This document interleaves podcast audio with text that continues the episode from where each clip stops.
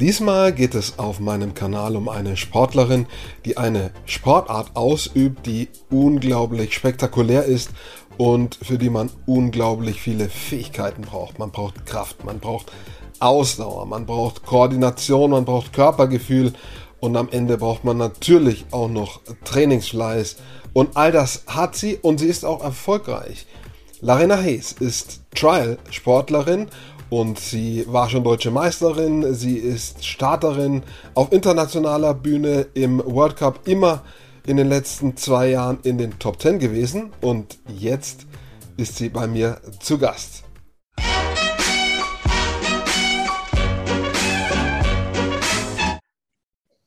Ich freue mich, dass ich zum ersten Mal eine Trial-Fahrerin zu Gast auf meinem Kanal habe. Es ist Larena Hees. Und jetzt gibt es zweimal Trial, nämlich die eine ist die Version auf dem Motorrad und die andere ist äh, die Version ohne Motor, also auf dem Fahrrad. Und du machst die Version auf dem Fahrrad. Larena, ich freue mich erstmal, dass du dabei bist und dass du dir die Zeit nimmst oder genommen hast, ähm, hier vor Zoom zu sitzen.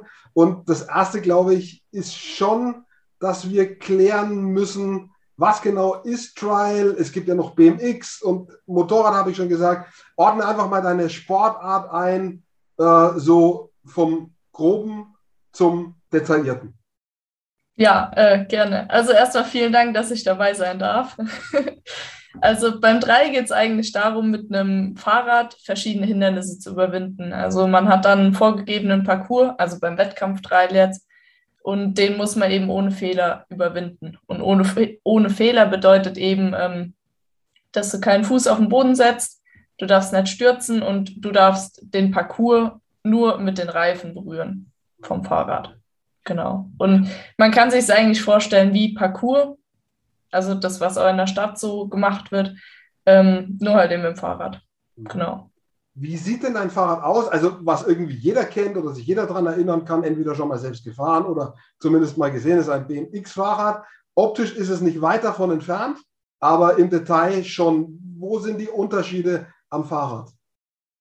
Also, der erste offensichtlichste Unterschied ist eigentlich, dass das Trybike keinen Sattel hat, weil wir eigentlich nur im Stehen fahren und es ist auch ein Punkt der Gewichtsersparnis und es würde einfach stören, weil wir brauchen einfach die Bewegungsfreiheit ähm, außerdem ist ein relativ langer Radstand, also ein BMX-Rad ist ja relativ kurz, ähm, weil das eben auch in der Luft ziemlich gut drehen muss und so. Das ist bei uns nicht der Fall. Also es ist ein sehr, sehr langer Radstand. Deshalb werden die Räder auch von großen Menschen, also 20 Zoll Räder werden auch von größeren Menschen gefahren. Also man kann nicht sagen, irgendwie größere Menschen fahren prinzipiell immer ein 26 Zoll Rad. Das, ähm, ja, also ist sehr unterschiedlich. Genau, und es gibt eben zwei Radgrößen im Wettkampftrail, also einmal 20 Zoll und einmal 26. Von was hängt es dann ab? Körpergröße oder von Geschlecht? Also von was, wer nutzt welche äh, Radgrößen? Das ist vollkommen freigestellt. Also da kann man sich, kann man sich entscheiden. Früher war es auch noch so, dass man beim Wettkampf in beiden Kategorien starten durfte. Das ist heute nicht mehr so, also man muss sich schon entscheiden. Und bei den Damen ist es noch frei. Ja. Und damit, äh, das können wir vielleicht auch noch kurz abräumen, hätte mich interessiert, weil das könnte so eine Sportart sein, in der man geschlechterübergreifend vielleicht Wettbewerbe fahren kann. Das geschieht aber nicht. Also ihr startet schon Frauen und Männer getrennt. Ja, und das, also es würde auch nicht funktionieren. Also das sind schon Kraft, die Kraft begrenzt ist schon sehr, sehr stark. Ja. Macht sich dann auch bemerkbar, zum Beispiel in der Überwindung von von Höhen, äh, äh, wenn man ähm, Hindernisse springen muss, äh, weil sich die Männer kommen dann vielleicht nochmal 30 Zentimeter höher äh, in die Höhe. Beim Runterspringen. Ja, 30 ist gut. nee, also ist schon ein bisschen mehr. Also okay. man kann so, wenn man jetzt mal vom Sprung auf dem Hinterrad, also man steht auf dem Hinterrad und springt dann ein Hindernis aus dem Stand hoch, sind die Männer jetzt mittlerweile so bei 1,45, 1,50 und bei den Frauen ist so ein Meter, ein Meter zehn, so um den Dreh. Okay, ja. also dann doch äh, reden wir von einem halben Meter quasi äh, Höhenunterschied, äh, den, die, den die Jungs ähm, mehr hinkriegen als die Mädels. Äh, ihr da draußen stellt fest, ich stelle mich nicht dumm, ich bin es tatsächlich. Ich habe das noch nie gesehen, diese Sportart, zumindest nicht äh, vor Ort bei einem Wettkampf. Ich habe mir natürlich ein paar Videos angeguckt, äh, die man bei dir auf dem Instagram-Profil sehen kann. Und das ist schon große Kunst. Also ähm, es ist immer schwer, Sportarten zu vergleichen. Ja? Äh, kannst du Handball mit Dry vergleichen? Schwierig. Aber ähm, wo man schon parallel ziehen kann, finde ich, ist immer, wo musst du wann Körper beherrschen. Ja? Und da finde ich zum Beispiel, Eishockey ist eine unglaublich komplexe Sportart, wo du ganz viele Faktoren zusammenbringen musst, Geschwindigkeit, Kraft, Beweglichkeit, Koordination. Aber wenn ich mir jetzt zum Beispiel anschaue, was du machst, ja, äh, dann weiß ich nicht, wo da oder wieder der Eishockeyspieler oder Spielerin abschneidet, weil das ist auch unglaublich, was ihr macht. Ähm, an, an, gegen die Schwerkraft antreten, ähm, koordinativ, logischerweise auch Kraft. Also äh, sehr, sehr beeindruckend auf jeden Fall. Also es ist, wie du schon sagst, eine super, super komplexe Sportart. Also die Leute, die vorne mit dabei sind, also so im Elitebereich, da ist keiner, der weniger als zwölf Jahre Erfahrung auf dem Fahrrad hat. Also davor macht es auch keinen Spaß, einen Elite-Wettkampf mitzufahren. Also da ist schon einiges an Techniktraining und ja, Kondition, Kraft. Also sehr, sehr komplex. Mit Erfahrung auf dem Fahrrad meinst du nicht einfach nur draufsetzen und treten, sondern eben in dieser Sportart. Ja. Ähm, ja. Wie sieht ein Training aus bei dir? Ähm, denn du musst ja all diese Fähigkeiten trainieren. Also muss dein Training auch sehr, sehr vielseitig sein. Die Frage ist, ich vermute, du wirst mehr oder weniger jeden Tag äh, trainieren und dann, welche Skills trainierst du wie häufig? Ja, also ich bin ein bis zweimal am Tag eigentlich auf dem Rad. Ähm, ich trainiere in der Regel eigentlich immer zweimal am Tag. Ähm, ich habe in der Woche im Moment, ich rede jetzt mal vom Wintertraining, bin ich zwei bis dreimal im Kraftraum in der Woche. Habe noch zweimal die Woche ähm, quasi die Sachen in meinem Studium, also ist im Moment eben Touren, was ich relativ gut so als Ausgleich mit reinpacken kann. Eben auch Sprungkraft. Ähm, und dann bin ich eigentlich jeden Tag auf dem Rad. Das sind ja also meistens fünf bis sieben Einheiten in der Woche, die auf dem Rad noch dazukommen.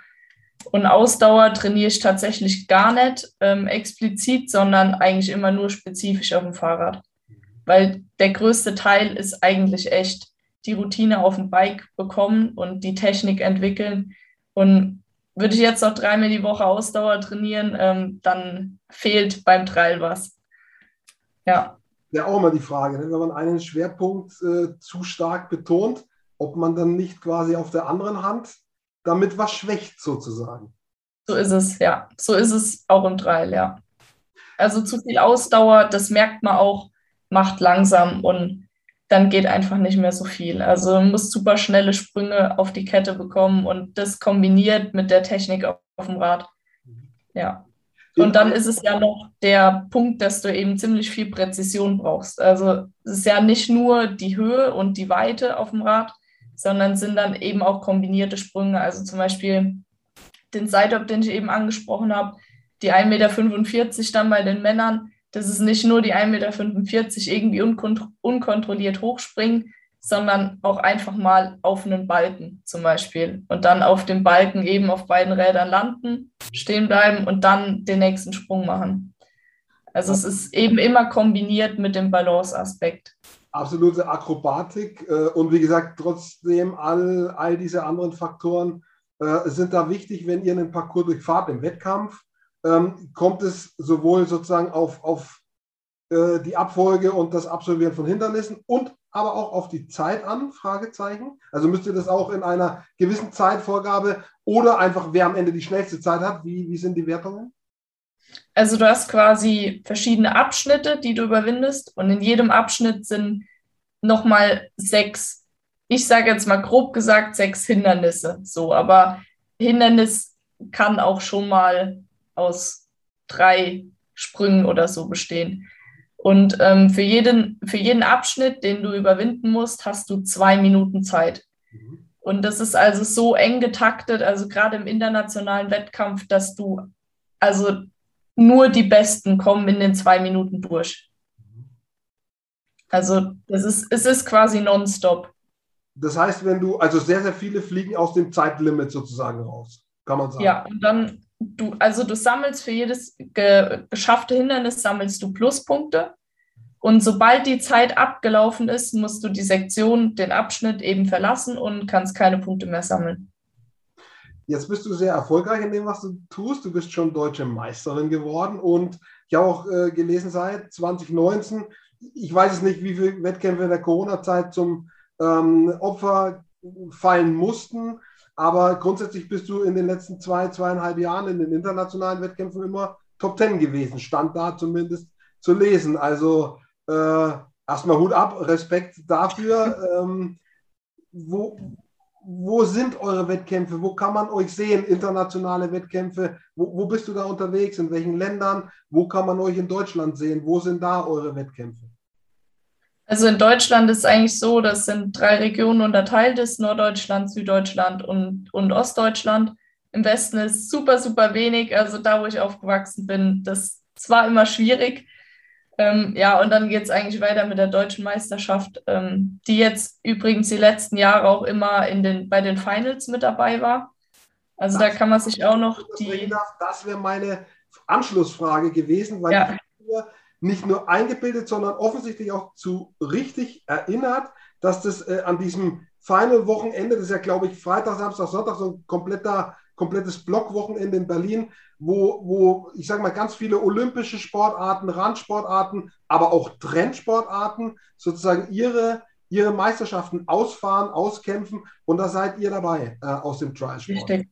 Ja, also seit zwei Jahren sind wir jetzt auch dabei, genau. Und das soll auch so fortgeführt werden. Was natürlich für uns echt eine riesige Bühne ist. Also das ist schon echt gut.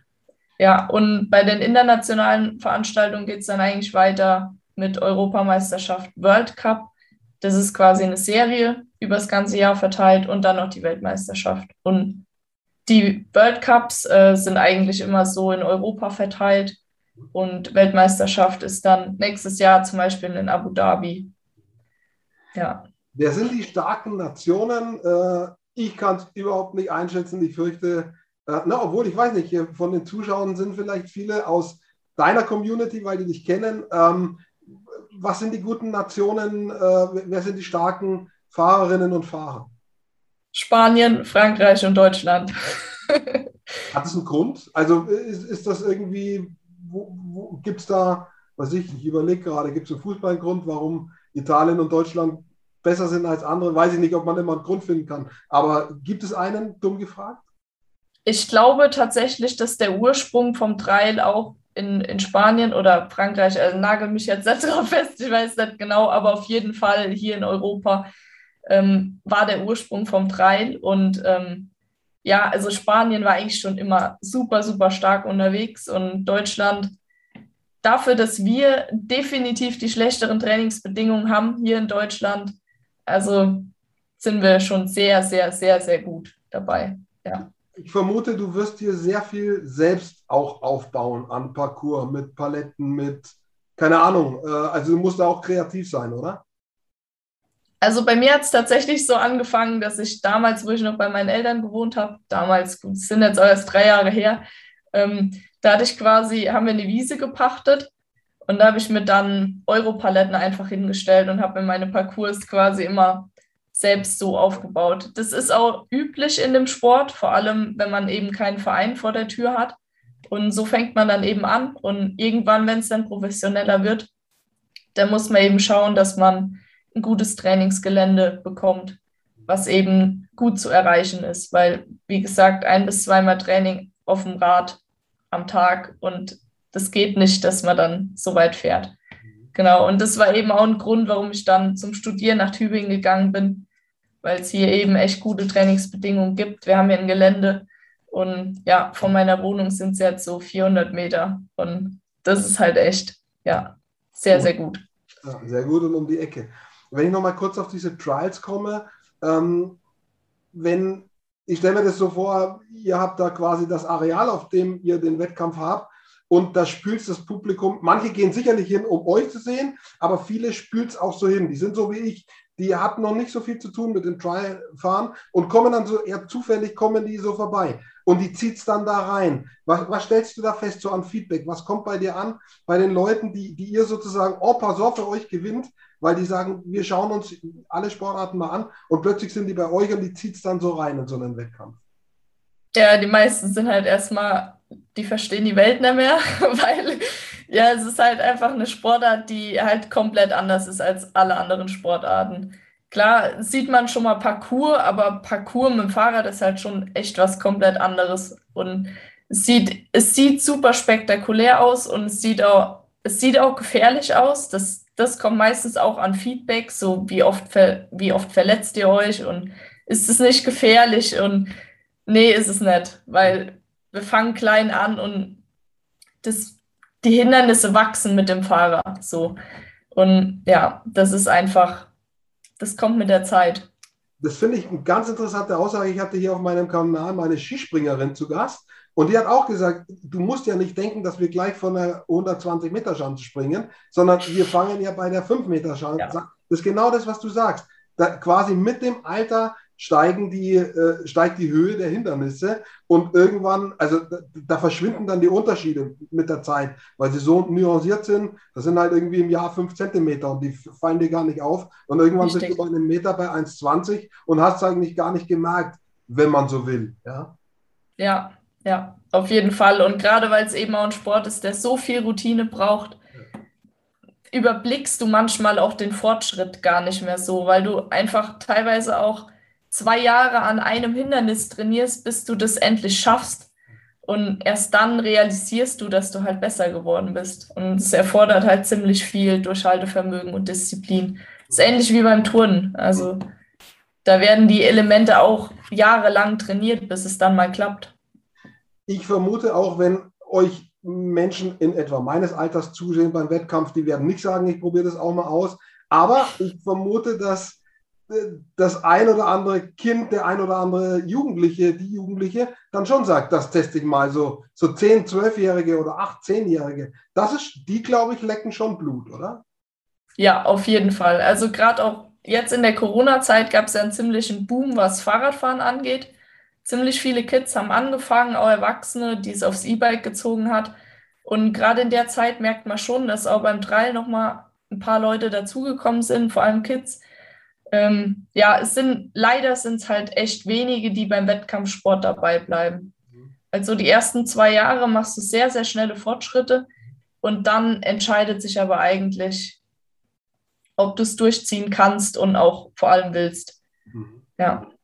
Lässt sich erklären, ähm, wie sich Trial entwickelt? Also wenn ich jetzt Ballsportarten hernehme, ähm, die, die werden immer taktischer, athletischer, schneller. Äh, wenn man Skisport hernimmt, der wird auch immer schneller, weil sich die Technik äh, äh, sehr stark weiterentwickelt. Auch nicht so sehr der Mensch, aber die Technik. Ähm, wie ist es beim Trial? Wie, wie hat sich die, du machst ja auch jetzt schon viele, viele Jahre. Äh, da liegt sicherlich auch viel in der technischen Komp äh, Komponente. Wie schwer sind Fahrräder? Äh, weiß ich, was verändert sich da an den Tretlagern und so weiter. Also ich kann mir vorstellen, dass das eine wichtige Komponente ist, weil der, der Mensch sozusagen ist irgendwann austrainiert. Du kannst deine Kraft nicht ins Unendliche steigern, aber die Technik, also nicht deine Fahrradtechnik, sondern das Fahrrad kann sich verändern.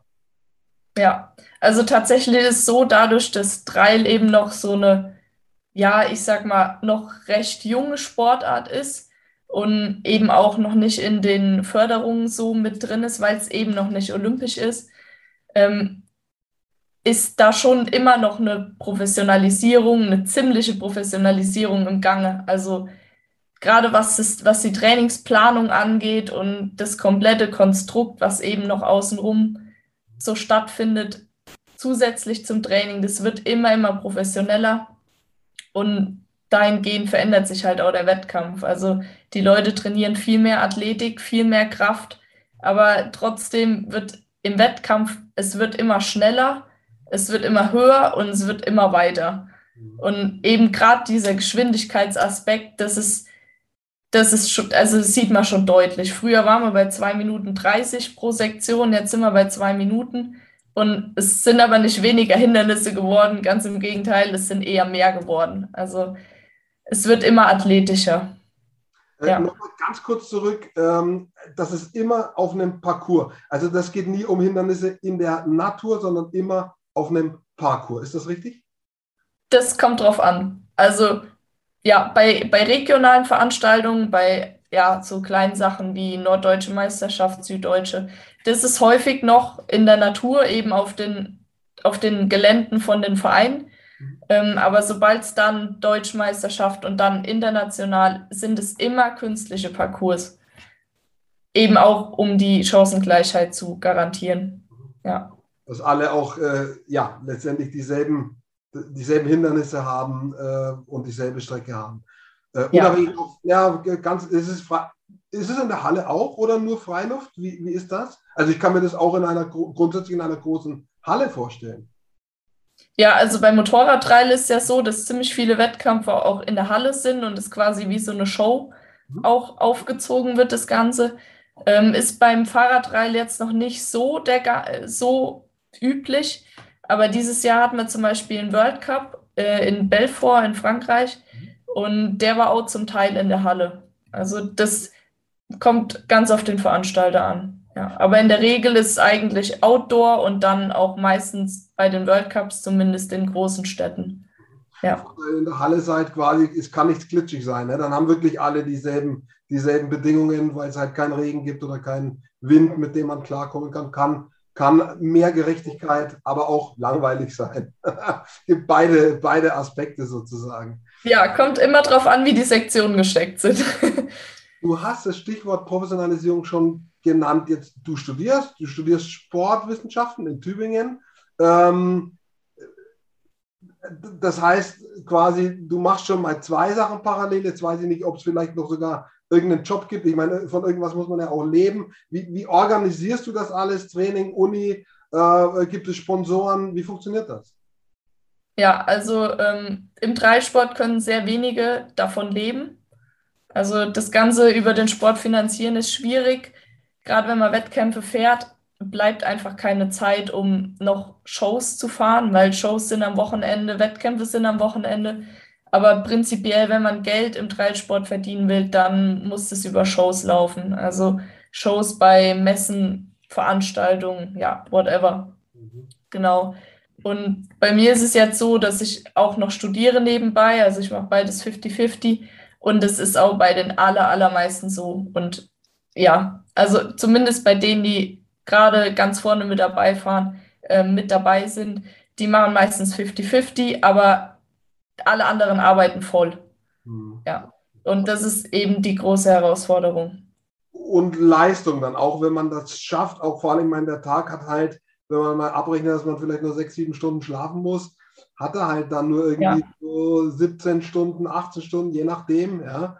Und äh, dann wird es halt schon mal irgendwo knapp, das alles unter seinen und unter einen Hut zu bringen. Äh, und, und das ist dann schon, sagen wir mal, wenn man dann halt auf die großen Sportarten guckt, die halt einfach alles der Sportart unterordnen können, das ist dann natürlich schon äh, eine ganz andere Welt, in der man lebt. Ähm, du kennst vielleicht, weil du eben auch Sportwissenschaften studierst, äh, ich lebe in Bayreuth, da gibt es äh, Sportökonomie als Studiengang. Da ist zwar auch ein praktischer Teil dazwischen, aber da geht es sehr viel um die Themen. Bleiben wir noch einen kurzen Moment dabei. Professionalisierung, ja. Wie können sich Verbände, Vereine professionalisieren? Marketing, das Wirtschaftliche um den Sport, Sportökonomie. Weiß ich jetzt nicht, ob das auch Bestandteil in deinem Studiengang ist.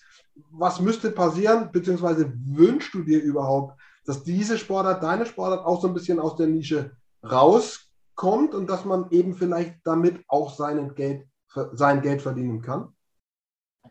Ja, also das, klar, auf jeden Fall, auf jeden Fall. Das ist gerade echt so der Wunsch von eigentlich allen, die das so auf dem professionellen Level betreiben. Ähm, wir wollen bei Olympia starten und das ist echt ein riesiges Ziel. Und klar, das wünscht sich jeder Sportler, jeder will bei Olympia dabei sein. Und wir kämpfen jetzt echt schon viele, viele Jahre dafür. Uns ist bisher leider noch nicht passiert, aber wir sind echt auf einem guten Weg jetzt in Deutschland. Also Bund Deutscher Radfahrer ist ja unser Verband quasi. Ähm, auch wenn es finanziell sind wir da noch so auf dem, ja, weil wir eben noch so eine kleine Sportart sind, die eben noch nicht so viele Lizenzen, so viele Wettkampffahrer hat. Ähm, deswegen ist es eben schwierig, finanzielle Förderung zu bekommen von oben. Und deshalb muss das Ganze einfach von unten aufgebaut werden. Also in den Vereinen Nachwuchs bekommen, Kids zum Fahren motivieren und ja, das Ganze vielleicht auch außerhalb von den klassischen Strukturen. Also ja. Wie lang sozusagen, also du bist 22, glaube ich, wenn ich richtig gerechnet habe. Wie lang kannst, wie lang kann man den Sport machen? Wie lang kannst du noch warten, bis diese Sportart olympisch ist? Also kannst du das mit 35 auch noch machen oder 40 oder ist das was, wo man sagt, ah, mit Ende 20 ist da irgendwie ist man am Zenit? Ähm, das, kann ich nicht einschätzen. Ich würde es also gar nicht so pauschalisieren, weil es gerade in der Weltspitze echt noch welche gibt, die auch mit Ende 30 noch richtig, richtig krass fahren. Ähm, das liegt wahrscheinlich auch daran, dass es einfach so eine technische Sportart ist. Also je mehr Fahrerfahrung du hast, desto, ja, desto besser läuft es einfach. Und der athletische Aspekt, den kann man bis zu einem gewissen Maß auch ein bisschen einfach ja, überspielen mit den technischen Aspekten. Ja, aber es ist wirklich die Ausnahme. Also die meisten sind so mit ja, Ende 20 sind sie dann schon eher raus. Also, dann spielen ja auch andere Sachen, Beruf, Familie, das spielt ja dann noch eine andere Rolle, weil wir können eben unser Geld damit nicht verdienen. Ja. Also so, sagen wir mal so, so ein, zwei, möglicherweise drei Olympische Spiele können noch so lang, das könnte noch hinhauen. Danach wird es dann schwierig. Ja? Äh, zumindest, ich meine, man weiß ja nie, ne? äh, was so alles passiert. Und wie lange man dann auch irgendwie Bock hat, weiterzumachen. Das ist ja auch mal eine Frage. Du hast erzählt, wie viel Aufwand du betreibst. Das muss man halt auch wollen. Du willst das im Moment auf jeden Fall und hast Bock drauf, oder? Absolut. Also gerade ist echt, ja, die, die ganze Arbeit, die ganze, ja, alles richtet sich eigentlich nach dem Trail, ja. Das Studium, also dass ich Sportwissenschaften gewählt habe, das war ja jetzt auch nicht unbedingt zufällig. Sagen wir es mal so. Also ich würde schon auch gerne nach meiner Karriere dann im Dreisport bleiben und einfach auch den Kids das weitergeben, was ich nie hatte am Anfang. Okay. Ja. Aber, äh, und jetzt switchen wir noch ein bisschen auf dich, aber du hattest irgendwie zwei Brüder, die auch so ein paar Sachen mit Fahrrad gemacht haben, die dich quasi nicht bewusst dazu gebracht haben, aber so, so kamst du rein in dieses Thema Fahrrad, Kunststücke, Akrobatik, da irgendwie mit den beiden. Die waren so der Initial Cue, oder? Ja, also um die, die Zuschauer und dich jetzt noch ein bisschen mehr zu verwirren, der eine Bruder hat es mit dem Einrad gemacht und der andere eben auch mit dem Fahrrad, genau. Und die sind also viele Jahre älter als ich und die waren dann immer in Deutschland und Umgebung so auf, auf Trial-Shows eben unterwegs sind, bei Events dann gefahren und da bin ich eben als kleines Mädel dann schon immer mitgekommen und da wurde ich relativ schnell dann mitgezogen, ja. Seid ihr auch äh, generell so eine, so eine Sportflex-Familie, dass auch die Eltern irgendwie äh, sportlich sind? Liegt das bei euch generell in der Familie im Blut, dass alle so ein bisschen Bewegung brauchen? Ja, absolut. Also es sind eigentlich alle Radsport begeistert. Ja, auf Anhieb würde mir jetzt gerade niemand einfallen in unserer Family, der nicht Fahrrad fährt. du bist, das kommt ja dann auch manchmal zu Pass, äh, äh, du kommst quasi aus der Gegend zwischen Gießen und Köln, so West Westerwald, ja, und äh, da ist viel Natur. Das ist jetzt wahrscheinlich gar nicht so schlecht, um irgendwie sich da auszutoben, würde ich jetzt mal vermuten. Ja, also es gibt teilweise, wenn man, ja, wenn man sich gut auskennt, dann findet man auch im Wald schon mal so Steinfelder oder Steinbrüche, alte Steinbrüche. Das sind so Tipps, wo man echt gut und auch technisch trainieren kann. Und so war es eben auch bei uns. Also da gibt es auch ein paar Ecken. Äh, die Sache war halt nur, wo ich halt noch zu Hause gewohnt habe, hatte ich halt noch keinen Autoführerschein, weil ich noch nicht 18 war. Ähm, und dann musste ich halt eben doch immer auf den Paletten trainieren und dann immer die Eltern fragen, ob sie mich irgendwo hinfahren können. Und ja.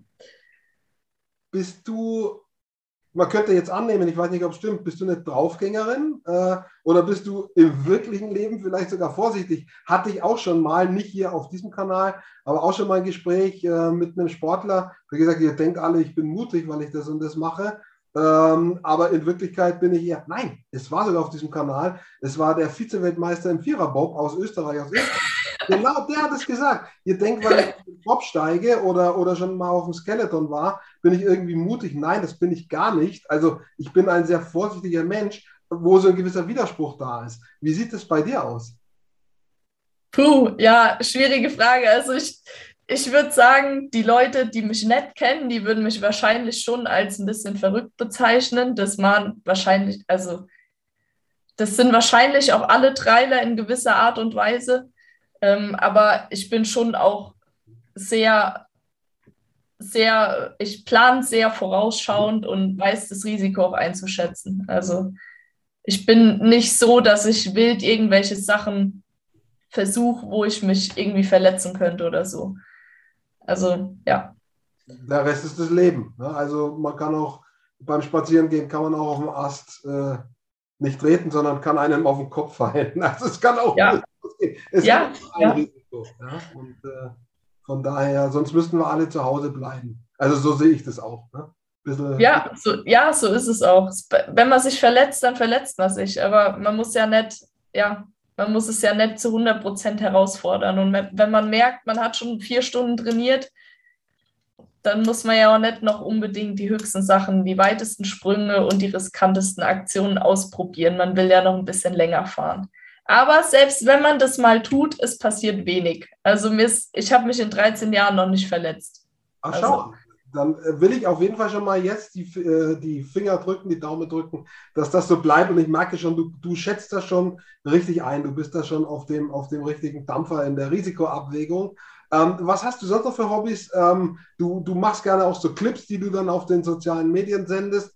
Und wer das auch macht, der weiß auch, dass das ein bisschen Arbeit ist. Das ist jetzt nicht einfach mal zehn Minuten hingesetzt, äh, eine Speicherkarte eingelesen und dann äh, in Auto rausrechnen und fertig, sondern man sitzt da schon auch gern mal zwei, drei Stunden dran an so einem Clip.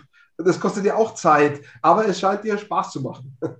Ja, das, also das ist auch so ein Ding, was irgendwie mit dem Trailer so ein bisschen angefangen hat, dass ich immer das irgendwie so dokumentieren wollte, auch, auch für mich, auch gerade wegen dem Aspekt, was ich eben gesagt habe, dass du den Fortschritt irgendwann einfach nicht mehr siehst. Mhm. Und dann schaust du dir die Videos an und erst dann merkst du eigentlich, boah, ich habe ja doch einen ziemlich krassen Sprung gemacht. So.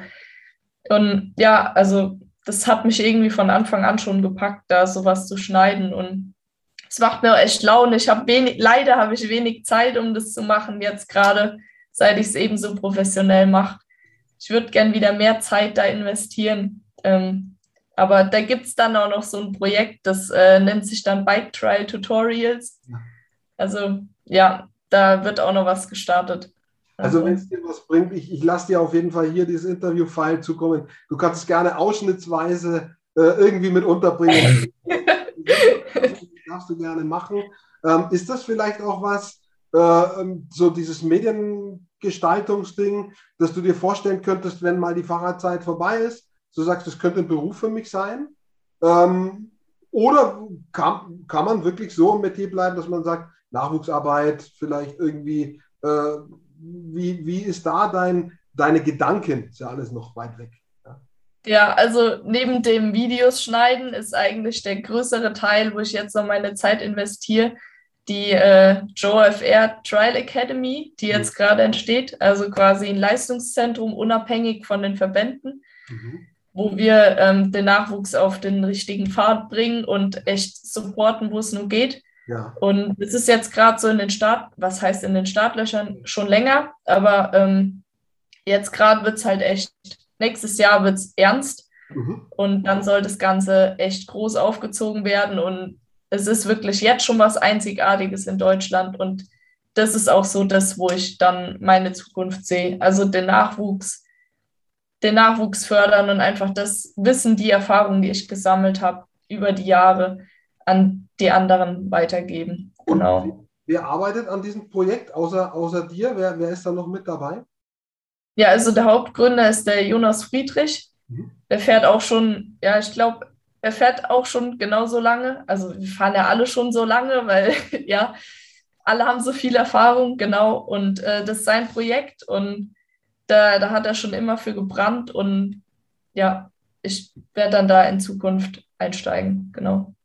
Und, und für, diese, für, für, diese, Einrichtung, ich nenne es einfach mal Einrichtung oder, oder Trainingscenter, wie auch immer das dann am allerletzten Tag vor der Öffnung genau benennt. Da gibt es ja auch soziale Medien. Da gibt's es ist schon eröffnet. Also ist es, eröffnet. Schau, schau. Es ist schon, schon lange eröffnet, ja. Ah, okay, schau mal an. Also, also da kann man auch Workshops, Kurse, alles weitere Trainings buchen. Und wenn man eben auch mal einen Einstieg braucht, wenn man Bock darauf hat, es mal auszuprobieren, dann ist es auf jeden Fall auch genau die richtige Anlaufstelle. Das hatte ich jetzt irgendwie falsch. Ich dachte, das kommt noch. Nein, ihr wollt sozusagen dann nochmal Gas geben, sozusagen. Es gibt schon, ja, aber jetzt ja. dann äh, sozusagen nochmal da richtig aufs Gaspedal. Also es ist schon, es ist schon voll am Laufen. Äh, jetzt sind es aber so, so viele Nachfragen, dass Jonas das alleine nicht mehr geregelt bekommt und jetzt müssen wir halt echt ernst machen, ja. und da, ja, da steigen dann noch ein paar Trailer ein und dann, ja. Und da braucht es auch Videos dafür. Also da kannst du dein Talent oder dein Hobby sicher weiter irgendwie pflegen. Ähm, 2022, wenn die Null nicht wäre, wäre es eine Schnapszahl. Ähm, was hast du dir vorgenommen für 2022, außer weiterhin verletzungsfrei zu bleiben? Also 2022 will ich auf jeden Fall richtig, richtig Gas geben. Also das wird auch wegen dem Studium, weil ich dann Praktikum mache und so, habe ich auf der Seite ein bisschen mehr Zeit. Und die Zeit wird auf jeden Fall ins Training investiert. Noch mehr als bisher ja schon. Also ich mache ja jetzt schon super, super viel. Ähm, aber dann nochmal voller, voller Fokus auf die internationalen Wettkämpfe vor allem und da dann auch mal in die Top 3 fahren. Das wäre so, ja. Wie sagt man bei euch? Du schaffst das, Chaka. Ja. was, ist euer, was, ist euer, was ist euer Einpeitsch? Äh, äh, Ding, was ihr euch gegenseitig zuruft, bevor es in den Parcours reingeht?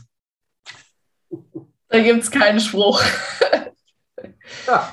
mein Spruch auf jeden Fall nicht, weil es passiert ja nichts. Okay. Ich wünsche auf jeden Fall, ich habe vorhin schon gesagt, ich wünsche ganz viel Glück bei, bei deinen Projekten, äh, Gesundheit, Unverletztheit, ähm, dass das alles so vor, äh, dass alles so kommt, was du dir vornimmst und dass das passt. Ich danke dir ganz herzlich, dass du, wie lange haben wir jetzt geredet? Ja, 40 Minuten haben wir schon hingekriegt. Ganz spannendes Thema Trial. Ich habe jetzt sehr, sehr viel darüber gelernt. Und wenn es dann irgendwie mal klappt, also ich habe jetzt wirklich äh, nichts im Kopf, was so so in einem 100 Kilometer Radius um Bayreuth stattgefunden hat. Nicht auf dem Fahrrad. Es gab hier hin und wieder im Fichtelgebirge, das ist hier gleich bei mir um die Ecke, das ist wie Westerwald nur anders. Da gab es mit Motorrad-Trial, ja, weil es hier auch ja. so, so Felsenecken gibt. Das erinnere ich, aber auf dem Fahrrad tatsächlich habe ich es hier noch nicht gesehen. Vielleicht äh, fühlt sich auch irgendjemand hier mal animiert, äh, irgendein Event zu starten. Ähm, ansonsten muss ich halt äh, bei euch vorbeischauen würde ich sagen. Ja, also Süddeutsche Meisterschaft ist auch in dem Raum, glaube ich, was dabei, ja. wenn ich mich recht erinnere. Ähm, also einfach da, da kann man einfach mal vorbeischauen und sich das angucken. Let's see. Also ja. alles, was ich auf den Videos gesehen habe, ist, ist mega spannend und, und äh, Respekt. Wie gesagt, ich habe es ganz, ganz am Anfang schon zum Ausdruck gebracht, weil das äh, da muss man was auf, auf dem Kasten haben. Auf der Kette, auf der Fahrradkette. Auf der Kette, ja. Rainer, ich danke dir herzlich. Hat mir Spaß gemacht und äh, ja, äh, viel Erfolg für die Zukunft. Ja, vielen, vielen Dank.